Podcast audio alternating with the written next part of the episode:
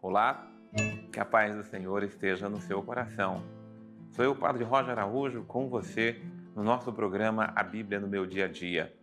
É a palavra de Deus que nos conduz, é a palavra de Deus que nos forma, é a palavra de Deus que nos ilumina, é a palavra de Deus que dia a dia, que dia a dia conduz nossos passos e ilumina a nossa vida. Por isso nos colocamos na presença do Senhor nosso Deus, invocando o seu nome santo, poderoso sobre nós implorando a sua graça, a sua bênção e sua proteção, pedindo: vinde em nosso auxílio, Senhor. Vinde nos proteger, nos iluminar, nos abençoar. Vinde, Senhor, nos ensinar a fazer a tua vontade. Eis-nos aqui, Senhor, nós somos teus servos e queremos te servir com toda a nossa vida. Em nome do Pai, do Filho e do Espírito Santo. Amém.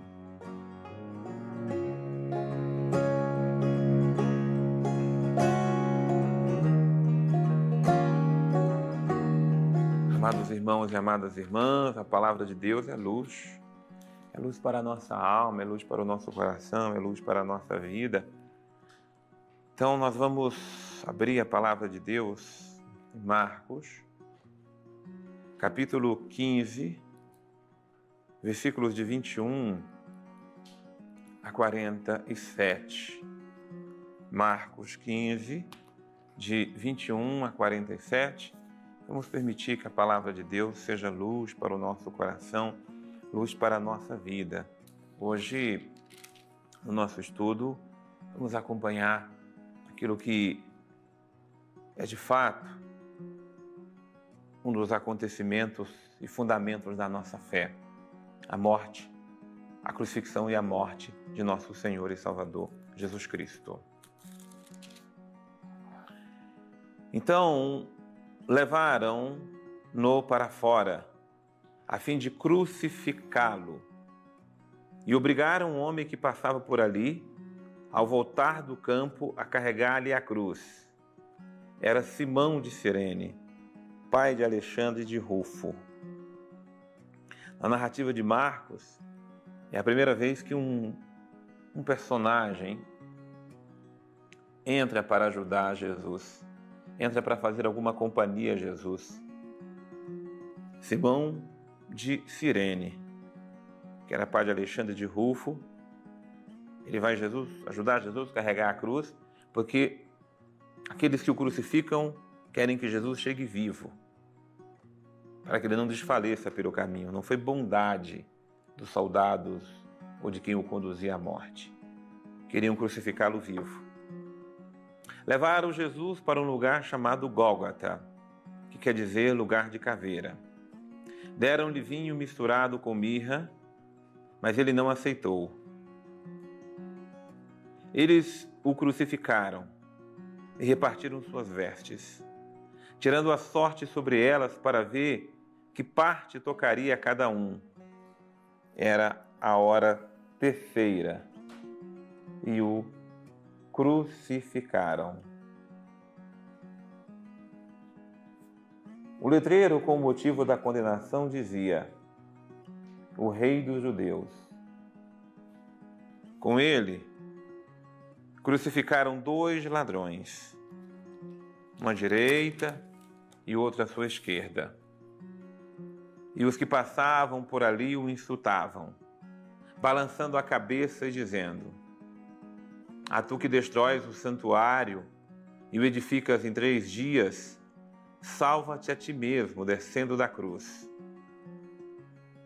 Do mesmo modo, também os sumos sacerdotes zombavam dele entre si, juntamente com os escribas, diziam: A outro salvou, a si mesmo não pode salvar. Que o Cristo, Rei dos Judeus, desça agora da cruz, para que vejamos e acreditemos e também os que foram crucificados com ele o insultavam. Tudo que Jesus recebe como paga humana pelo bem que fez é o insulto dos homens. Não fiquemos escandalizados ou perdamos, percamos melhor o norte, a direção, a razão de viver quando nós também somos ultrajados ou muitas vezes recebemos a paga negativa pelo bem que fizemos, porque o bem que fazemos, ele não tem preço, não tem proporção. Tá certo que a ingratidão humana dói. E ela doeu em Jesus. Mas ele não deixou de fazer o bem por aqueles que lhe fizeram o mal. Chegou então a hora sexta. Cobriram a terra toda até a hora nona. A hora nona, Jesus gritou com voz forte: Eloi, Eloi, lama sabatani, que quer dizer, meu Deus, meu Deus, por que me abandonastes? Versículo 34, o grito de Jesus. Versículo 34, que mensagem contém esse grito de Jesus na cruz? Marcos nos apresenta Jesus como o abandonado, Cristo crucificado e abandonado. Ninguém estava com ele ali naquela hora. Apenas dois ladrões lhe faziam companhia dos malfeitores, uma à direita, à esquerda, e é claro que os seus algozes. Os homens, os seus discípulos, onde estavam? Marcos não faz um relato como João, que lhe coloca a mãe por perto e assim por diante. Ele é o justo abandonado. O mistério do abandono de Deus. O mistério do filho abandonado pelo Pai. Quando Jesus grita: Meu Deus, meu Deus, por que me abandonastes? É o mesmo grito de Davi, lá no Salmo 21. A alma está vivendo um flagelo tão grande que humanamente sente Deus distante. Mas Deus nunca está tão presente, tão intimamente presente com seu filho, com seus filhos que somos nós, no mistério das nossas dores e dos nossos sofrimentos. Nosso Deus não é um Deus ausente, é um Deus sumamente presente. É o mistério da presença na ausência.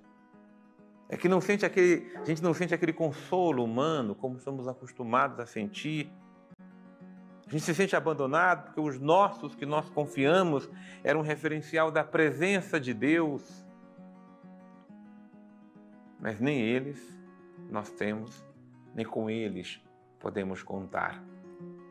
Assim se encontrava Jesus, sentindo na sua humanidade a dor do abandono. E é por isso que ele grita ao Pai. Vede, eles estão chamando, ele está chamando por Elias. Alguém correu e ensopou uma esponja com vinagre colocando-o na, na ponta de uma vara e deu-lhe de beber, dizendo: Deixai-o, vejamos se Elias vem tirá-lo. Então deram a Jesus uma esponja com vinagre, a bebida que lhe deram, o vinho amargo que ele vinha provando desde que saiu da ceia. O vinho amargo da traição, o vinho amargo do abandono, o vinho amargo da negação, a bebida amarga da condenação, dos insultos, das blasfêmias, e agora crucificado, mais uma vez insultado, lhe dão por fel, lhe dão, lhe dão vinagre por bebida. Então Jesus, aqui eu chamo a sua atenção, do versículo 37. Então Jesus deu um forte grito e expirou. E o véu do santuário rasgou-se em duas partes, do alto a baixo. Ao ver que havia expirado deste modo, o centurião que estava diante dele disse: verdadeiramente este homem era o Filho de Deus. O primeiro foi que, através de um forte grito, que Marcos não relata aqui, os outros evangelhos aqui nos relatam, Pai, em tuas mãos eu entrego o meu espírito, enfim, ele deu um forte grito, expirou, morreu, o véu do santuário rasgou-se de alto a baixo, de modo que os antigos sacrifícios e tudo que era ali sacrificado perdeu sua validade, caiu em nulidade, porque o único sacrifício aceito pelo Pai foi seu filho agora, sacrificando-se na cruz por amor a nós. Mas a profissão de fé, ela é para nós a síntese do que o Evangelho de Marcos. Versículo 39. Não foi um discípulo, não foi seus seguidores, foi um centurião que estava ali aos pés que proclamou: verdadeiramente este homem era o Filho de Deus. Porque se ele foi julgado, condenado, acusado de se dizer filho de Deus, ali agora estava se reconhecendo na sua morte quem de verdade ele era. Ele é o Filho de Deus, o enviado, prometido, o ungido, o Cristo, o Messias. Meus irmãos, diante da morte de Jesus, proclamemos nossa fé. Verdadeiramente, Ele é o Filho de Deus. Vamos trazer conosco aqui o nosso querido Padre Antônio Xavier. Estamos diante da paixão, da morte de nosso Senhor, e aqui o finalzinho desse capítulo 15 nos mostra exatamente o inverso daquilo que encontrávamos quando começamos o estudo realmente do Evangelho de Marcos. Lá era tudo alegria, todo mundo estava feliz em ver tantas coisas bonitas acontecendo. Do lado de cá, nós temos sangue, tristeza, humilhação, morte de alguém que era inocente.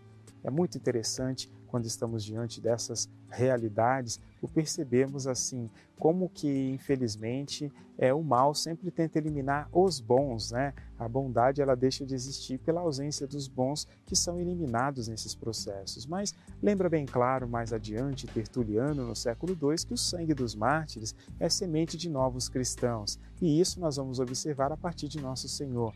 Ele mesmo diz que essa era a forma. Agora, a morte de nosso Senhor, ela nos é uma morte salvadora. Ele nos salva pela sua paixão, não simplesmente pelo fato de ter morrido. O sofrimento é algo que precisa ser muito valorizado nas nossas vidas, mas não é o sofrimento que remi, que acaba por remir as pessoas. Não foi ele que remiu. No final das contas, o que termina por remir as pessoas aqui é o motivo pelo qual Jesus foi crucificado. Podia ter fugido no Getsemane, porque já sabia o que ia acontecer, mas não, foi fiel até o fim. É o amor que o leva a estar crucificado e por isso é o amor que salva. É a disposição, até mesmo pra, pelo sacrifício, por aquilo que vale mais a pena, que vale até mais do que a própria vida. Nos lembra o Salmo 63 exatamente essa realidade. Vosso amor vale mais do que a vida e por isso meus lábios os louvam. Essa expressão caríssima para a gente e que deve ser absorvida em nossas vidas também.